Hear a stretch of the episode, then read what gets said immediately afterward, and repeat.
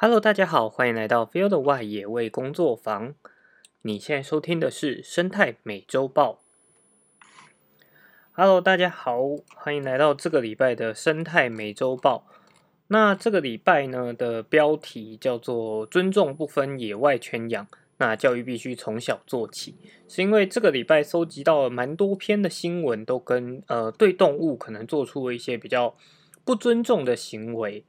那废话不多说，我们就进入这个礼拜的第一则新闻吧。好，首先第一则新闻是两男童乱扔食物砸黑猩猩，家长不阻止，竟拍照还鼓掌称赞。上个礼拜呢是清明连假嘛，也是就是台湾的儿童节，那所以在户就是因为连假的关系，就是各个场所都人人山人海的。那在高雄的寿山动物园呢，也是人潮满满，但就有民众目击到有一对家长带着小孩出游，然后这两名小孩大概三四岁的小男孩不断的丢掷食物给黑猩猩，那站在身旁的妈妈拿着手机拍照，爸爸则在旁边递给递食物，甚至鼓掌称赞孩子。那过程呢，全被对面的游客录影记录，最后放在脸书。放在脸书的爆料公测上，那也引发了网友的挞伐。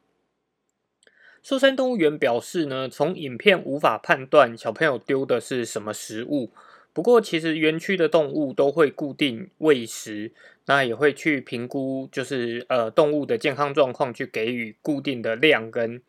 跟什么时间给他们？所以游客丢的食物，其实第一个是不一定适合这个动物，再来也可能造成就是呃这些动物有健康上的疑虑。那园区的参观就是面呢都有张贴告示，也都会提醒大家说不要喂食，就是不管是园区的动物，还是像寿山动物园周边也有许多台湾猕猴。那呃基本上。如果制止不听，才会依照动物保护法或野生动物保育法来开罚，最高可以罚到三十万元。那也请游客呢发挥爱心，提醒小朋友不要这样做，因为工作人员不一定能够在第一时间发现并且去制止。所以如果其他游客有发现的话，也可以适度的提醒及告知。好，这则新闻我觉得真的是蛮。第一个是它发生在寿山，所以这样的新闻就显得特呃，我觉得更更搞笑。就是在寿山，大家都知道哦，大家都会讲寿山的猕猴很凶。可是寿山猕猴很凶的原因是什么？其实也是因为早期有游客，可能登山客啊，开始会去喂食猕猴。那猕猴开始知道说，哎，它跟人类可以去获得食物之后，它自然。他就会呃倾向于说，我不需要，我不需要每天整个山去跑去收集食物，而是我只要在一个点等人类来了，然后就可以去跟他要吃的。那在要酒之后呢，他就也慢慢学会了哦，只要人手上拿着是塑胶袋的东西，里面应该就是食物。所以即便你装的不是食物，你提这个塑胶袋，他都会觉得哦，那是可以可以可以拿的东西。那在寿山这个地方都已经有这样的渊源的情况下，然后寿山动物园也是许多影片会发出来说啊，就是台湾猕猴在笼舍外面在在跟人抢东西，那怎么还会有小朋友去丢食物给在笼舍内的动物？就是这整个就让我觉得真的是教育非常的呃，怎么讲？要讲教育失败吗？或者是？为什么大家对于这样的事情没有一个的认知水平没有提高？就是现在会带小朋友去的家长，应该也都可能三十四十岁或者更年轻的爸爸妈妈都有。那在这几年来，其实台湾的环境教育也不断的在提升。其实不太明白为什么还会有人觉得去动物园可以就是这样子随便丢食物给园区内的动物。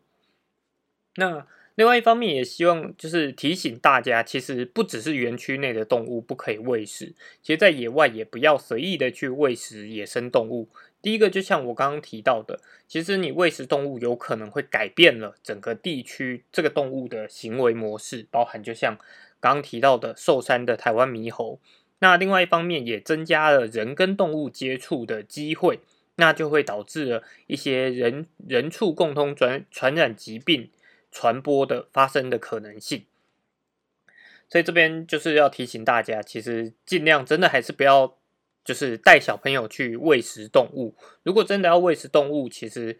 最好的选择还是去选择那种呃农场内类的，因为农场类的它也会根据它这些动物它本来就需要喂食，那在那样的环境下，可能才会比较适合做这样子的互动。然后再来是第二则新闻，也是非常的相似，但是情况完完全全的不太一样啊。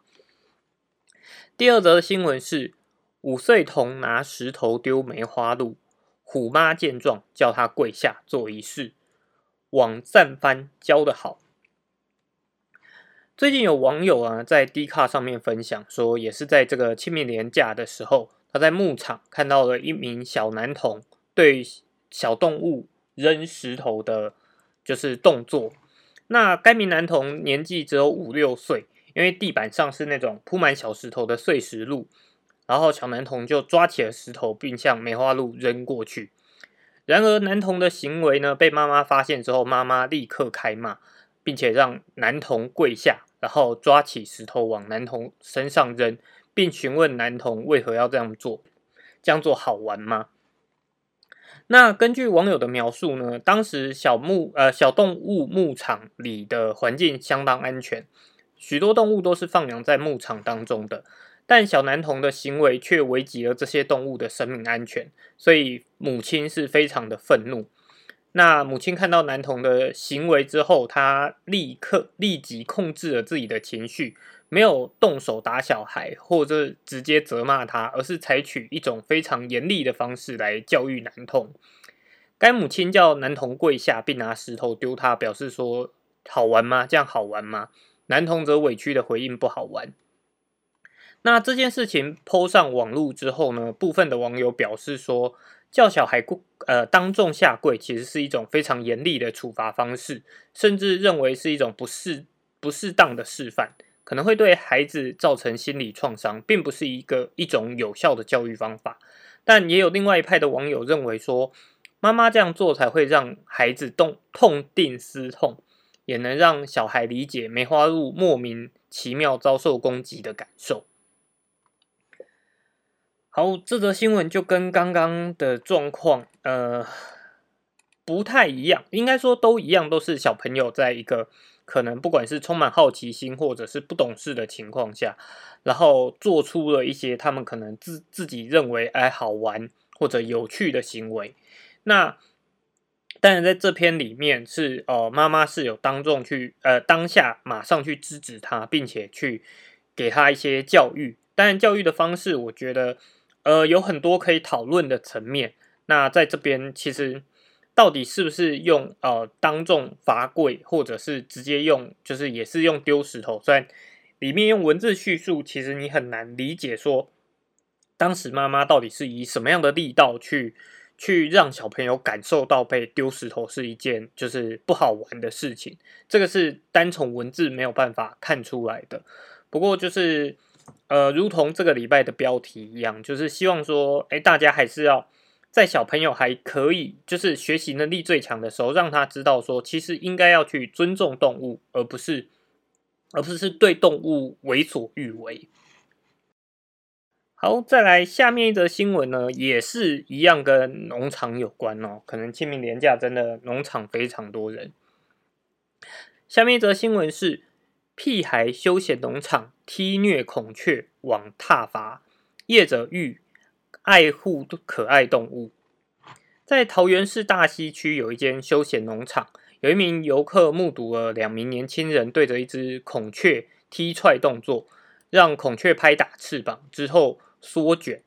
那网友不满说，两名屁孩不知道哪根筋不对，出脚虐待孔雀，孔雀张开翅膀尽责取悦客人，两个屁孩则却对着孔雀的头部招呼，实在可恶。那这这个泼上网之后呢，也确实引发了网友热议批评，就是然后该休闲农场的负责人表示说，孔雀是园区所饲养的，没有错，那也供游客观赏。他没有实际看到就是当下的情况，也难以去干涉游客的行为。可能是孔雀看到游客手上有食物，想要亲近，但还是要呼吁游客们要爱护动物，不要伤害它们。好，这则新闻其实又跟上面的新闻呃很像，可是其实它的立场又不太一样。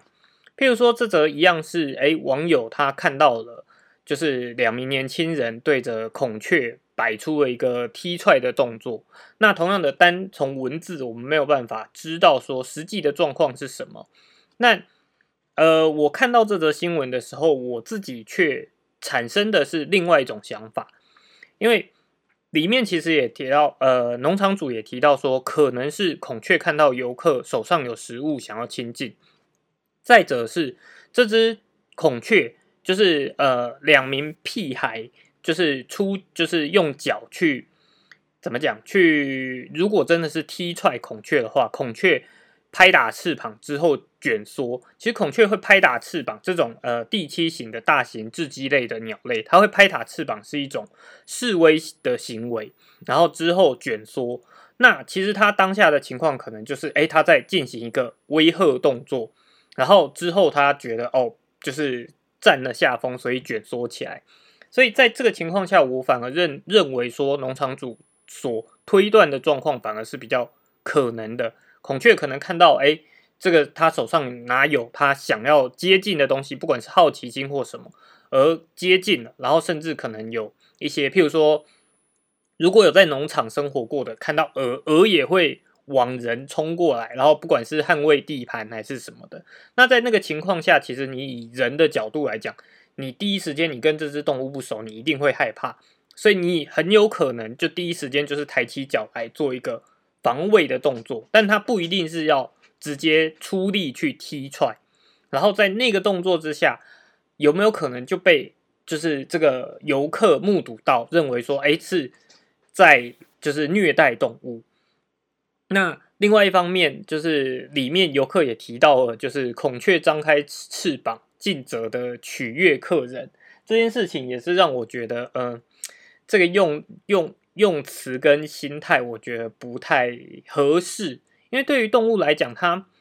它没有必要去取悦你。那当它有取悦动作，代表它有渴望、有好处，那也就表示说，它其实是一个被喂习惯的动物。也就是他会认为说，我做出这样的行为，可能会可以获得食物。可是这样的行为是每一个人都可以接受的吗？其实不一定。所以这也是呃，我们可以拉回到第一个第一则新闻，就是在讲寿山的时候，我提到的台湾猕猴这件事情。有的人可能会认为说啊，我跟猴子，猴子如果我不喂它，它会饿死啊什么之类的。所以还是会有那种积极喂喂食的人存在。那他会认为说啊，我不喂它，猴子很可怜啊，会饿死。可是当猴子变成了他看到人，他就想要去翻找你的背包的时候，并不是所有的登山客都能接受猴子往身上爬。也许他并不一定打得开背包，也许他只要快步离开，猴子会自己跑掉。可是并不是每个人都能接受的时候，每一个人会做出的反应就不一样。所以，呃，如果说追本溯源，我认为很重要的一点事情，还是希望大家可以理解说，尽量。还是不要去喂食其他动物，除非今天你是这个动物的饲主，那你真的要照顾它很长一段时间，你要跟它培养所谓的信赖关系，你们是独呃就是单独的做一个关系上的连接，不然在这样的情况下之外，都尽量不要去喂食动物，因为那都是一个就是你喂完你就走，可是这只动物它可能会对别人造成更多困扰的状况发生。好，再来下面一则新闻是：石虎猫咪男头男把他推下树放狗撕咬，凶残影片曝光网气炸。有一名网友呢，在脸书社团“猫咪也疯狂俱乐部”跟爆料公社分享了一支影片。影片当中，一名打赤膊的男子用长棍去将躲在树上的猫科动物拨下树，一旁早已虎视眈眈的三只狗迅速的追上去。猫科动物逃到柏油路上就被逮到，三只狗也死命的撕咬它。过程中，该名男子还对有人喊：“咬到了，好像是石虎。”哎，最后该只动物似乎脱逃了，男子汉还跟着狗查看其行踪。拍摄影片的人透露，他一开始以为男子要救猫，后来发现不对劲，才开始录影。那后续就如影片呈现，整个事发地点呢是在南投县的国信乡，但不确定到底确切是哪一户。凶残的行径呢，让网友看到了气炸。南投县的家畜疾病防治所表示，影片中男子的行为恐涉嫌蓄意伤害动物，如果导致动物重伤或死亡，可依动保法处两年以下徒刑或拘役，并科二十万元至两百万元的罚款。但是否开罚呢？还需要民众提供影片证据及明确的行为人等资讯，并向行为人厘清动机等，确认是刻意而为之，才能够开罚。好，这则新闻其实报呃报的媒体并不多，那我个人是认为真的是跟前面的主题都很相似，就是就是对我自己来讲，我常常会觉得。为什么我们对于动物的尊重是这么的低？那今天为什么就是你养你养狗，你遛狗什么也都没问题，可是你为什么需要去刻意的将一只动物去剥下树，然后让你的让狗去追逐、去去去玩弄？那甚至而且你当中还可能它是保育类野生动物食虎。那这个当然，呃，它呈现的另外一个问题是，就像最后南投家畜疾病防治所提到的，它还要有呃明确的证据跟到底是明确的行为人是谁的这些资讯。可是，一一般民众来讲，他根本不可能获得这些资讯，所以在民众要跟这种行政机关去做这样子检举的时候，是非常困难的。那。呃，所以，我我个人认为，真的是，其实有时候很多东西，甚至我们我自己比较偏向做野生动物保育的嘛，我们常常会觉得很多东西好像困难重重。可是，当如果今天是一个虐猫案的时候，好像就是就是大众的力量就会比平常更更广大。所以我也不知道到底司法体系有没有可能去介入。把这样子的行为、这样子的人找出来，去进行一个惩罚。那另外还要想要补充一点是，刚刚所提到的法律条文呢，是动物保护法里面的条文。那因为它有可能就是呃伤害的动物是石虎，所以同时我也再去翻了一下野生动物保育法的条文。如果是要依野生动物保育法的话，是适用于野生动物保育法里面第四十二条。如果动物是只是受伤，那也就是你只是骚扰，然后那这样的话会处一年以下的有期徒刑、拘役或并并科罚金六万元至三十万元。如果说意外致死的话，则会变成两年以下的有期徒刑或拘役或并科罚金十万到五十万元。那这边我想提到，为什么再特别把野包法提出来是？如果刚刚有听仔细听的，就会发现说，即便依照野保法，你不小心让动物致死，你的罚款最高也只有到五十万元。可是如果今天是依动保法的话，它罚最高可以到两百万元。可是如果今天它是石虎的话，它并不一定符合动保法所保护的范围。所以这也是呃，接下来不确定呃，我们会不会一直追踪到？可是。野生动物保育法其实最近是有开始在提说要修法，那这件事情也是我个人认为非常重要的一件事情，就是依照动保法，你可以罚到两百万元的罚款。可是如果今天它是石虎的话，它反而它的价格最高，而且还是致死的话，才可以罚到五十万元。所以这件事情真的是也希望让更多的人了解。那在未来，不论是修法啊，或者是什么。情况之下，大家能够聚集大众的力量，让这些事情更好推动一点。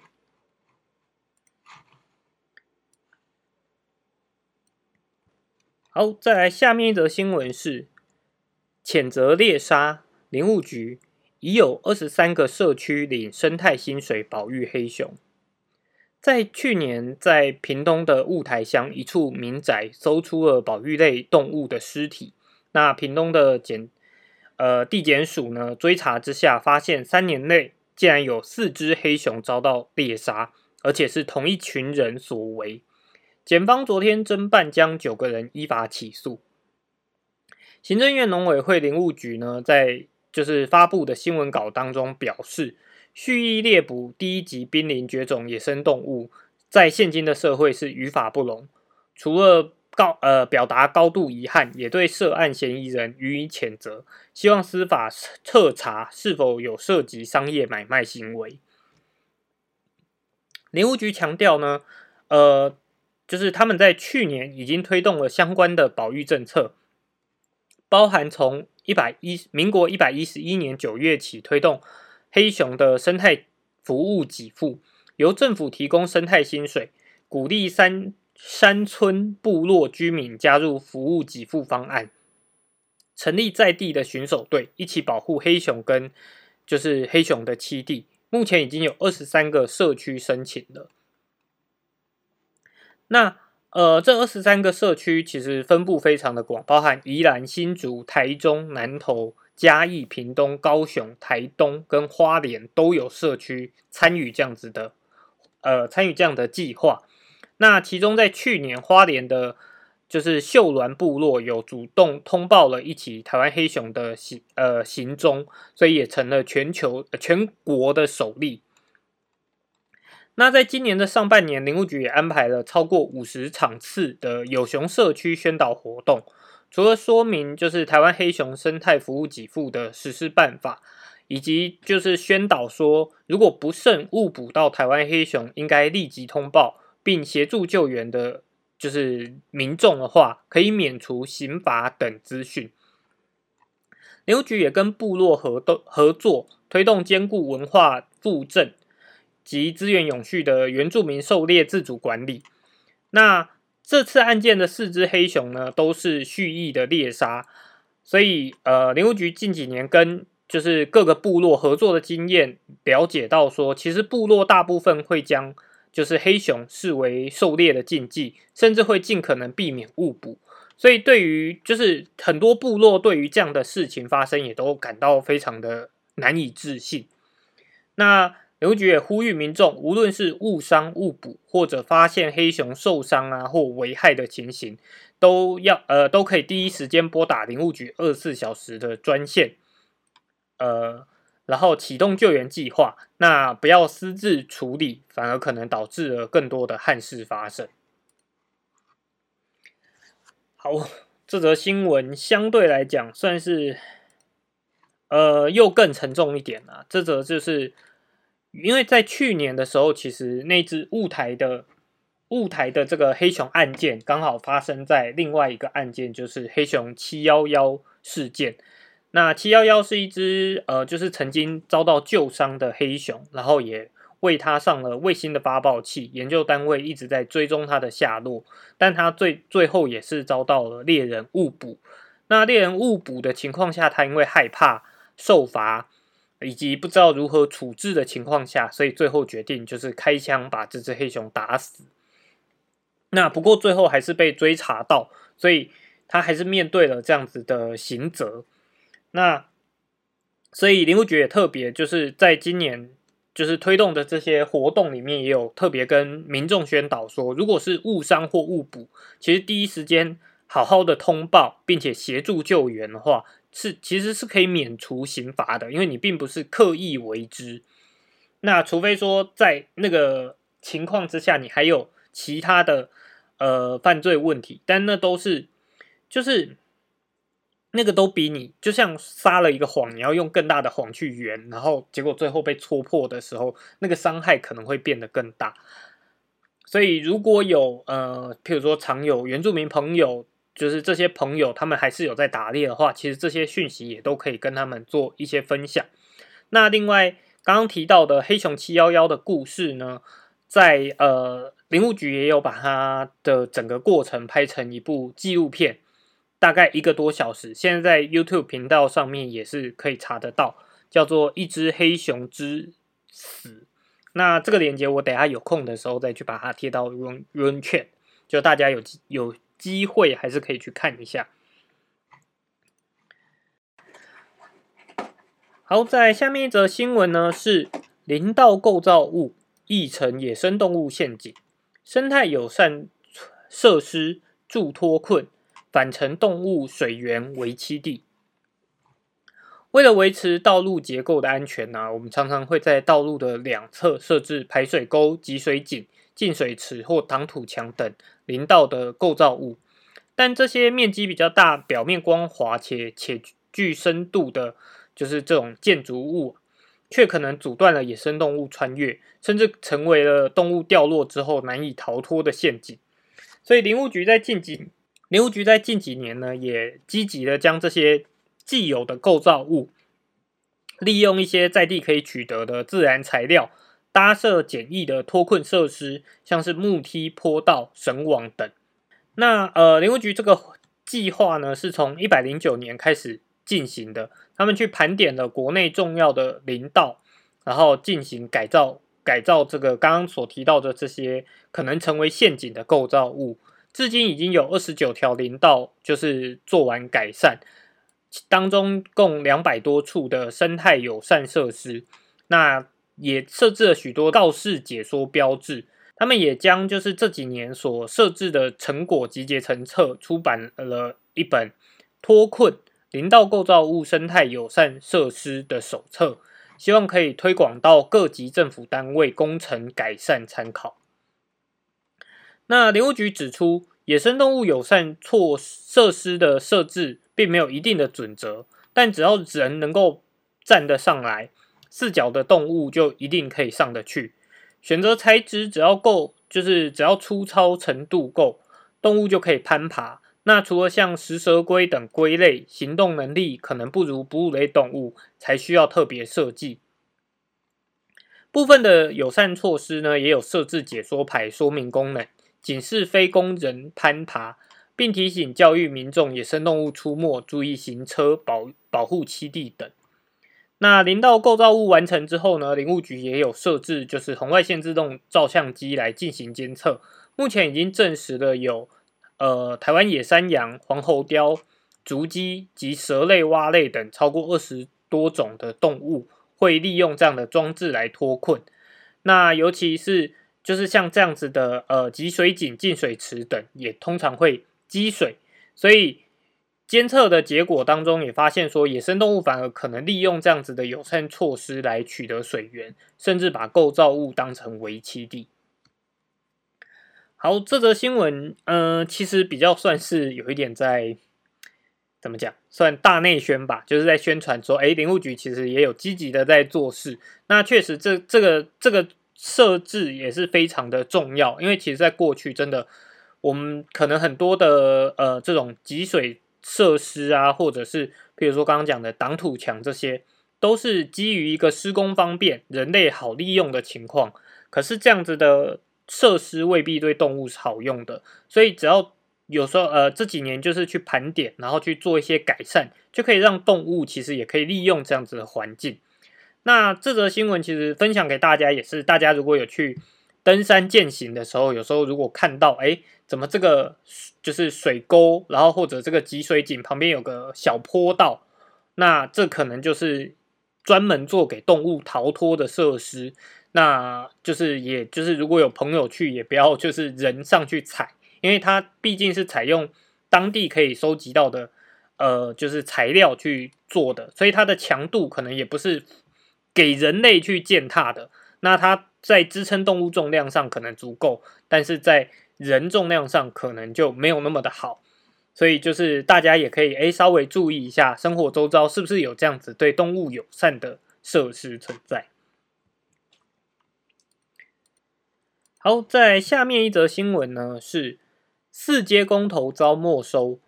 蓝营表示地方生态不该由全民来破坏。基隆市呃，基隆市民间团体去年发起了地方护法公投，您是否同意基隆市政府应拒绝协和电厂含其附属设施第四天然气接收站于基隆水产动植物保育区填海造陆？那基隆市市长呢日前核准了这个四阶公投的联署案，可以进入到第二阶段的联署，但是遭到了中选会指称违反地方公投自治条例，应转提全民性的公民公投。那桃园市的议员呢，詹江村就表示说，桃园第三液化天然气接收站的工程已经对沿海生态造成影响。且当时三阶进行全国性公投时，桃园地方相当反对建造三阶，但在中央的一意孤行之下，还是强制新建相关设施建设。只问说这个错还要继续延续到基隆吗？那呃，地方环境的公投要尊重地方，而不该为全国性的公投让全国民众决定当地生态是否受到影响。四阶对于基隆生态、渔业甚至观光产业的影响都相当大，呼吁政府不该漠漠视当地的民意，疾呼三阶的错误已造成，四阶不应该再重蹈覆辙。那也有律师简荣中透过影片指出，保育区区就是地方政府的权限，本来就可以进行地方公投，如今却遭内政部不当的没收，就算公投真的联署通过。恐怕也会遭到中选会否决。他表示，如果真的出现这样的状况，基隆市政府诉求省级救济，并将呃并进行宪法诉讼，维护基隆公投的正当性。好，这则新闻呢，相对呃政治的政治的的的的的的怎么讲，味道就比较重啊。那但是这个确实也是跟环境相当有关的一个议题，所以还是希望在这边报道出来。但是，呃，至于该怎么样看待这个事情，其实是真的是非常一体多面的，包含能呃整个台湾的能源政策，以及地方的生就是地方的生态不应由全民破坏这个部分，其实也是有很多可以讨论的点。但是我这边只提出了一个。很感慨的点是，在做环境保育的人一直面对到的是，常常环境保育会被不论是哪一个政党，然后拿出来作为口号，但是实际上去解决这样子的问题的的政策并没有那么的好，就是他们只是拿来当做一个工具去打击对手，可是却没有人，就却很少有人去提出一个。那应该要怎么做去把环境变得更好？他可能呃，就是出现的状况不是特定指哪一个党派，而是政治人物很长可能会，我这边我拒绝了这个开发案，可是我却让另外一种破坏进来，那它就会变成说，其实它只是利益导向。那当然，以台湾来讲，这几年会不断的面对，包含我自己也提出了很多对于能源政策的检讨，